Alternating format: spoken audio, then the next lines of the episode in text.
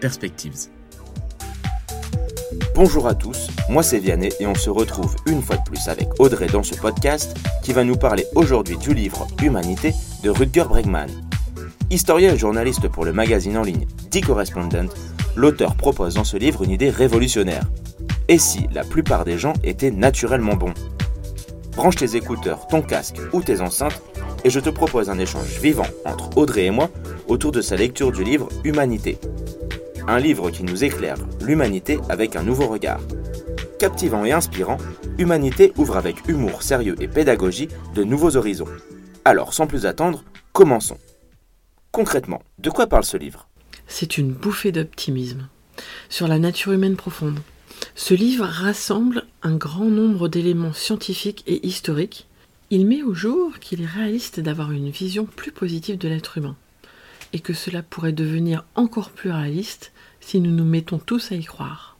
Ce livre fait écho à un autre livre de l'auteur qui s'appelle Utopie réaliste, en ce sens où un idéaliste peut avoir raison toute la vie, et pourtant être traité de naïf. Mais ce qui nous paraît aujourd'hui déraisonnable, irréaliste et impossible peut devenir demain la chose la plus normale qui soit. À quoi t'attendais-tu et comment as-tu vécu cette lecture? Je m'attendais à un parcours historique, une chronique à travers le temps, depuis que l'homme est l'homme. Eh bien, on peut dire que je n'ai pas été déçu.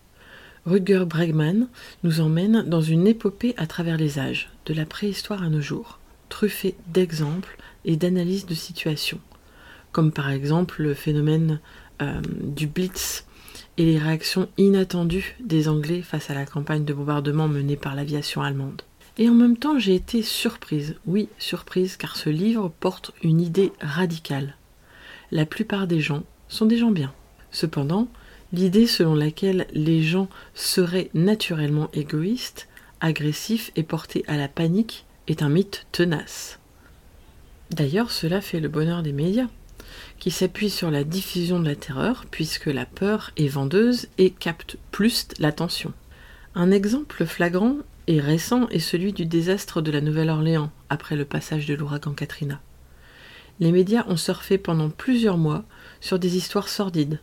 Or, la réalité, une fois les médias repartis, a éclaté au grand jour, et elle était révélatrice de bonté humaine et d'entraide. Bref, la ville n'avait pas été submergée par l'égoïsme et l'anarchie, mais par le courage et l'amour de son prochain. Dans les situations d'urgence, c'est ce que les gens ont de meilleur qui remonte à la surface. Deux ou trois faits que tu retiens tout particulièrement? D'abord, ce que je retiens, c'est que le meilleur remède contre la haine, le racisme et les préjugés, c'est d'apprendre à se connaître mutuellement. En effet, connaître, c'est aimer, une des manières d'aller à la rencontre de l'autre est d'apprendre sa langue pour mieux communiquer. Et en plus de faire travailler votre cerveau, quand vous vous adressez dans la langue maternelle de la personne, vous vous adressez directement à son cœur et non à sa tête. Être en contact avec différents profils, différentes populations, différentes origines ethniques mène à davantage de confiance, de fraternité et d'entraide. Cela aide à voir le monde à travers les yeux d'autrui. La diversité, fait même rendre plus aimable. Les personnes qui habitent dans des quartiers multiculturels s'identifient davantage à l'humanité tout entière. Ensuite, comprendre quelqu'un sur le plan rationnel est une compétence. C'est un muscle que l'on peut entraîner. Tempérez votre empathie, entraînez plutôt votre compassion. Contrairement à l'empathie, la compassion ne coûte pas d'énergie. La compassion est plus maîtrisée, plus distanciée et plus constructive. Elle permet de voir la souffrance d'autrui et de passer à l'action. La compassion donne de l'énergie. Et puis, en cas de doute, partez du principe que l'autre vous veut du bien. Accordez à autrui le bénéfice du doute. Dans la plupart des cas, vous aurez raison, car la plupart des gens sont des gens bien.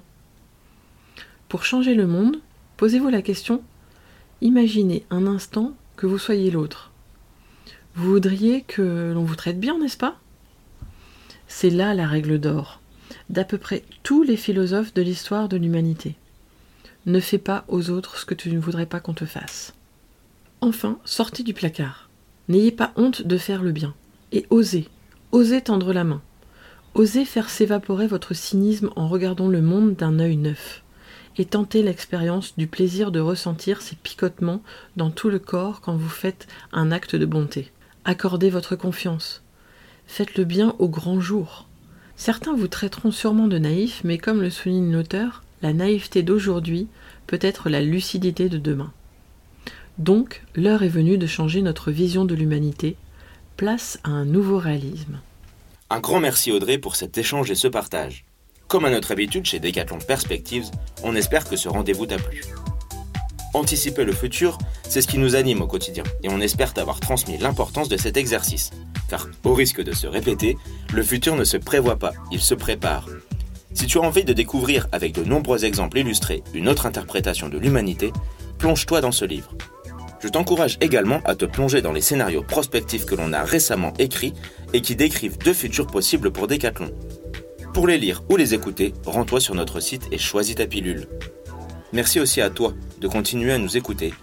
Retrouve l'ensemble de nos travaux sur notre site en ligne via l'adresse que tu retrouveras dans la bio de ce podcast et surtout, partage-nous tes ressentis ou tes commentaires en nous contactant directement via l'adresse decathlonperspectives.com. Je te dis à bientôt et on se donne rendez-vous dans le futur pour un podcast avec Decathlon Perspectives. Decathlon Perspectives.